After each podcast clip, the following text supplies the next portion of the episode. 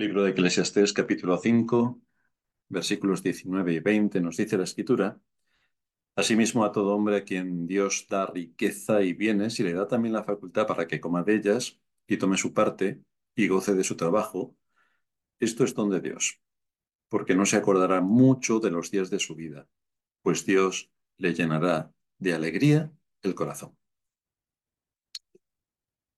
Dice un comentarista, la vida es un don de Dios.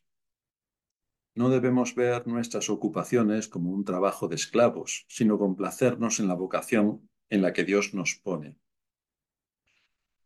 Pero por otra parte, no debemos ver las circunstancias que nos rodean como el fruto de un destino ciego que nos castiga, sino somos creyentes. Si conocemos las escrituras, debemos ver todo lo que ocurre a nuestro alrededor como una obra de la providencia que siempre tiene un objetivo para hacernos crecer y madurar. Porque si esto lo perdemos de vista, nos compadeceremos de nosotros mismos, nos invadirá el desconsuelo y la depresión, y esto es así porque no estamos pensando correctamente. No estamos pensando correctamente.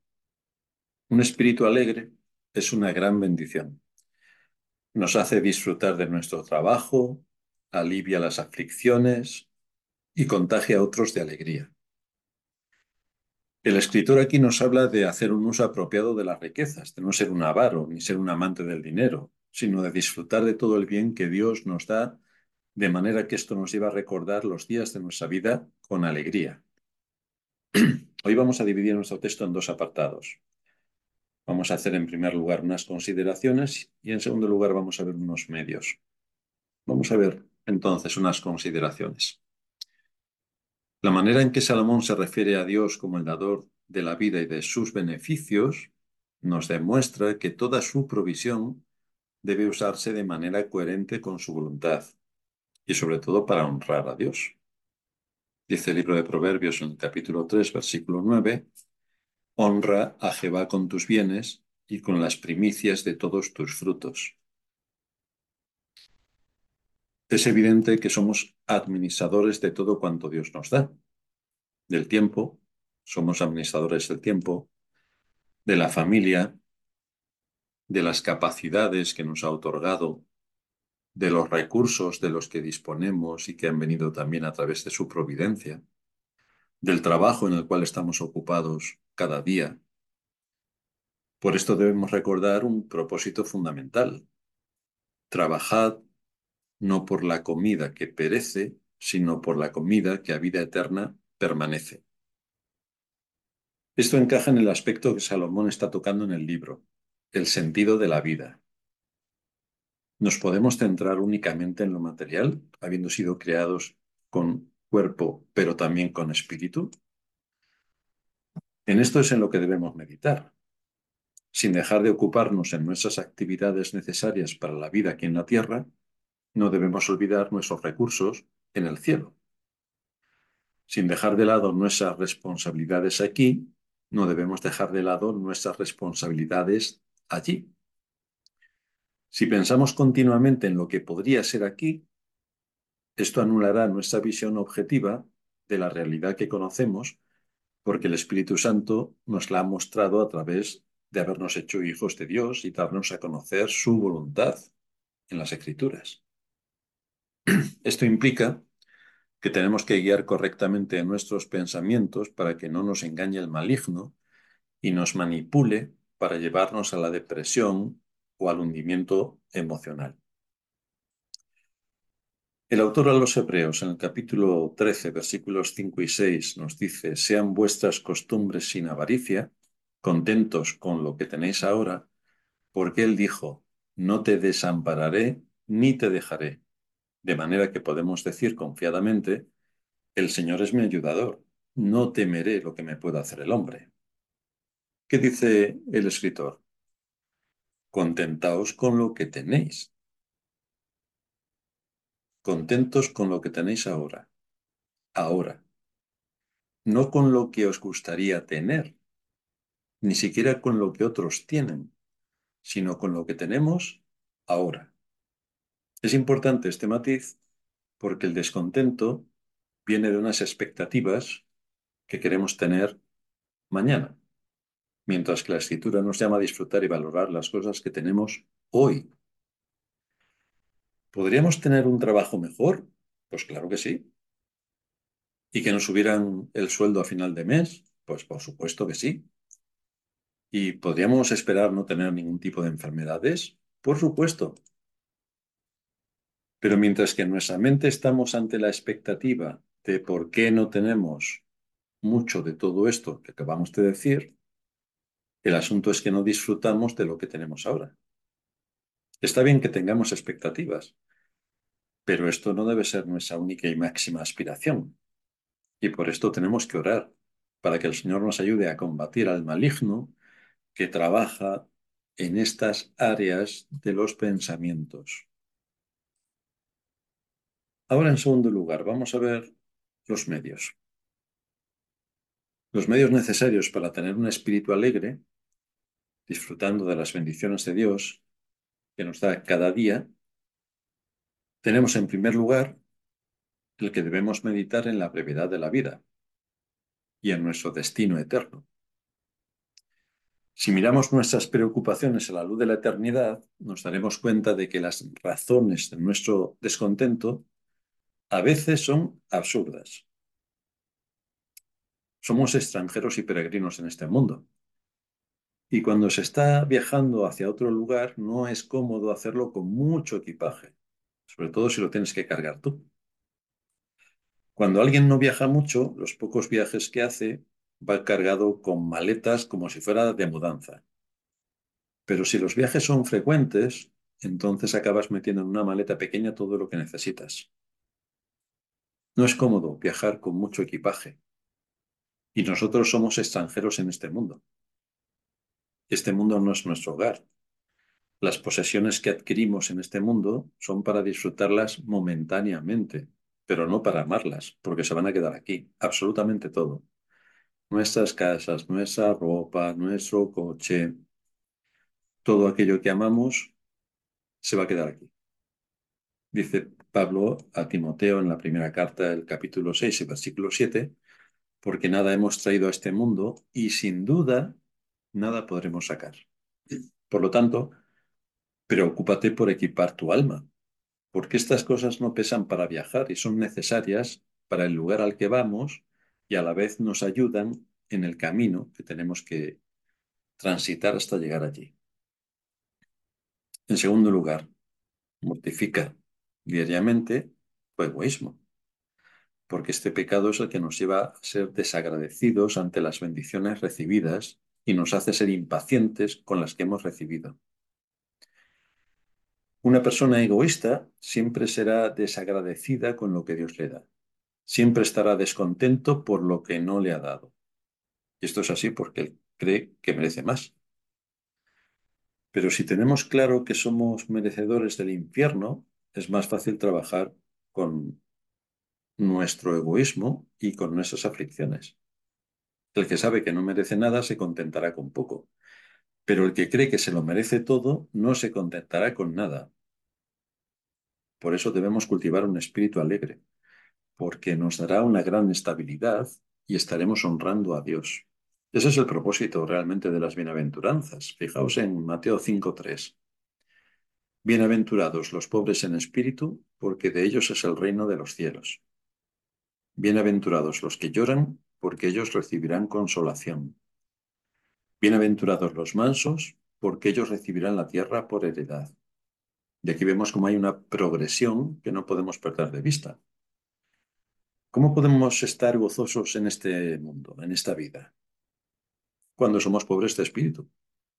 La palabra pobre significa que uno no tiene absolutamente nada. Entonces es cuando reconoce su situación. No tengo nada. Y hay que tener en cuenta que la bienaventuranza no está dirigida al aspecto físico de la pobreza, no a que no tenga un duro y no tenga dónde dormir hoy y pase hambre, no. Se refiere al sentido espiritual.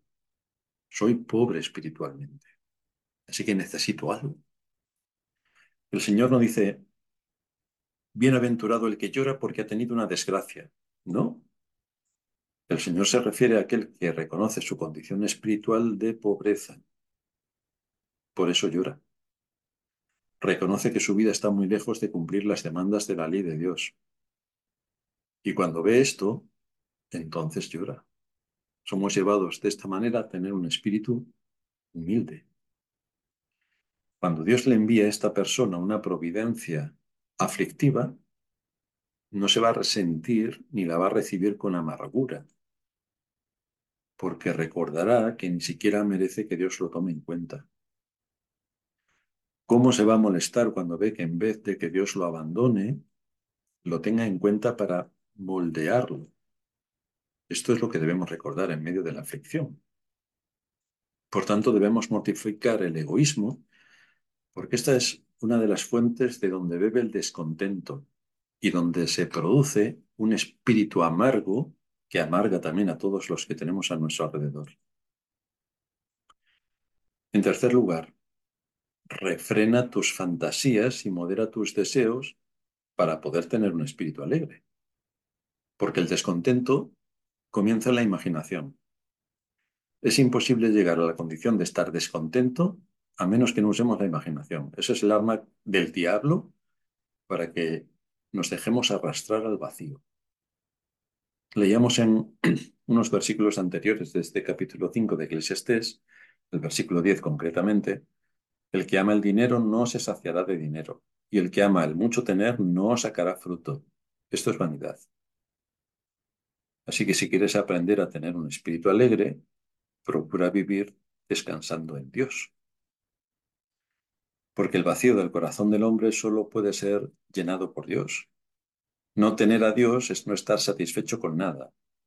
Por eso tenemos que suplicar cada día que nos asista en medio de nuestras debilidades, y esta es una importante. A la vez debemos observar esto. El que está satisfecho con Dios es el que ha tenido que luchar para que Satanás no le engañe.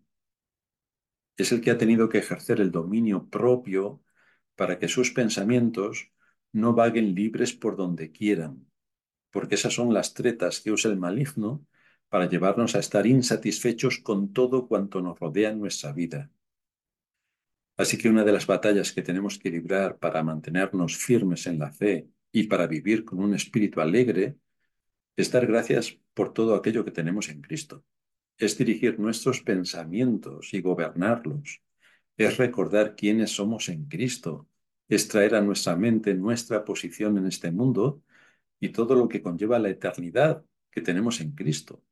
Esto nos evitará caer en la insatisfacción en el desconsuelo, en el descontento, en tener un espíritu de amargura y en amargar a todos los que hay a nuestro alrededor. Dice el Salmo 23, ya lo hemos comentado en otros sermones, Jehová es mi pastor, nada me faltará.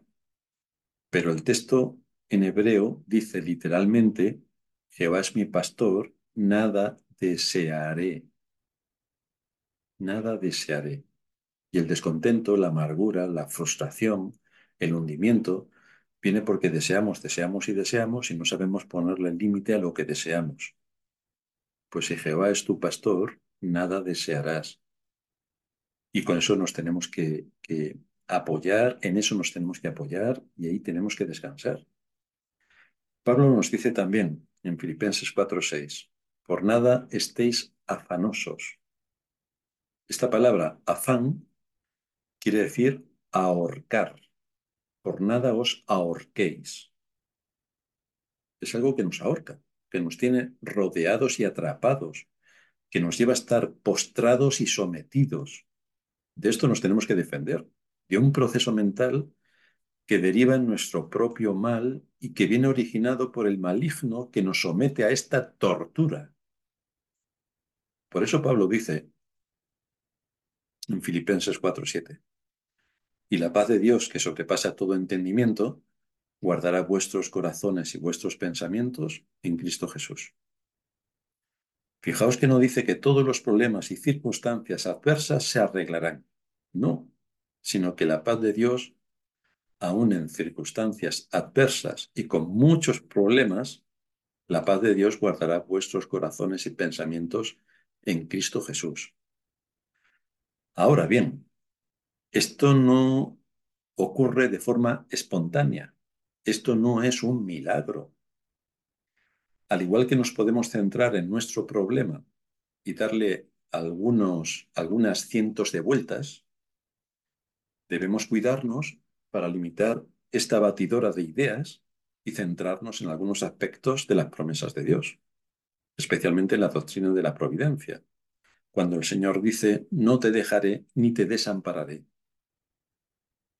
Es en esto que tenemos que meditar y no en darle mil vueltas a nuestro problema. Quizá un par de vueltas está bien, pero si todo el día estamos sin parar dando vueltas, esto mata a cualquiera. Y en el caso del cristiano le quita el gozo, la paz y la alegría.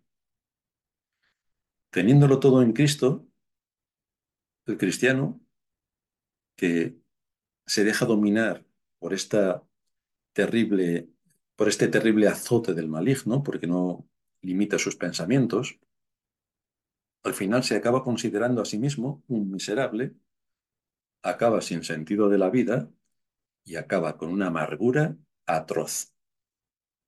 Así que este es el gran reto que tenemos por delante, un reto que afecta a la mente y al corazón. Aquí es donde trabaja profundamente el Evangelio. Y es por esto que aquí es donde más severamente ataca Satanás. Nuevamente, tenemos que recordar otra de las promesas del Señor cuando dice, con amor eterno te he amado. Dios no se ha desentendido de nosotros, sino que nos pone en el horno de la aflicción para moldear nuestro carácter. Esto, esto es algo que todos nosotros como creyentes sabemos, pero cuando llega nuestro turno, nos asustamos. Nos olvidamos de que Dios va a hacernos pasar por el horno de la aflicción. Lo olvidamos. Y entonces nos desesperamos y no conectamos las advertencias de las escrituras con nuestra situación particular. Por tanto, Satanás tiene el campo más que abonado y lo aprovecha para decirnos que Dios nos ha abandonado o nos dice que lo que nos ocurre es injusto. ¿Cómo Dios te está haciendo esto? Y también nos alienta para que pensemos que no sirve de nada orar, porque nada cambia. Y si nosotros le damos oídos a Satanás, pues estamos haciendo lo mismo que hizo Eva. Y ahí está la caída. Pero fijaos que hay una idea central que ha recorrido todos estos sermones que llevamos sobre Eclesiastés, y es que Dios es soberano. Él sabe cómo es la vida y cómo funciona. Y nos ha revelado en su palabra todo lo que necesitamos saber para la vida en este mundo. Hay tiempo de nacer y tiempo de morir, nos ha dicho ya. Y también ha sido incisivo diciéndonos que todo es vanidad, que es correr tras el viento. El asunto es que pronto nos olvidamos de todo esto y nos pasa como a Pedro cuando caminó sobre las aguas, que en cuanto dejó de mirar a Cristo, se hundió. ¿Y a qué conclusión nos lleva esto?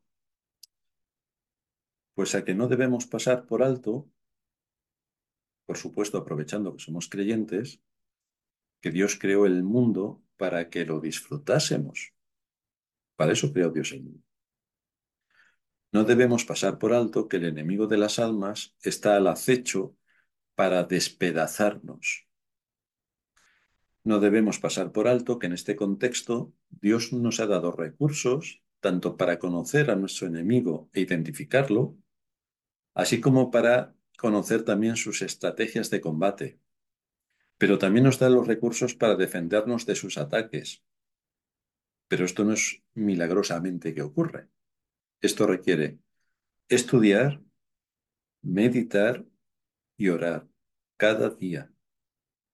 El asunto es si estamos dispuestos a esta disciplina. ¿Cómo debemos coordinar nuestros procesos de pensamiento para honrar a Dios? ¿Cómo valorar todo lo que Dios nos da cada día? ¿Cómo lo podemos valorar? ¿Somos unos miserables? nos apalean cada dos por tres, asaltan los bandidos nuestra casa, aparte de Hacienda. Fijaos, si nos comparamos con las personas que vivieron hace tan solo un siglo, somos enormemente ricos, porque tenemos absolutamente de todo. Mañana nos pondremos ropa limpia. Y además tendremos muchas prendas para cambiarnos y ponernos una combinación de un color, de otro o del de más allá. Y lo podemos hacer cuantas veces queramos. Nos podemos bañar cada día con agua caliente, con el frío que hace fuera. Podemos comer cada día y es una abundancia. El comer no es problema, cosa que en otros países y en otras épocas era algo extraordinariamente costoso, para nosotros no. Tenemos casas donde habitar, donde dormir tranquilos esta noche, donde abrimos el grifo y tenemos agua, donde le damos a la llave y tenemos luz. Todo lo tenemos a nuestra disposición.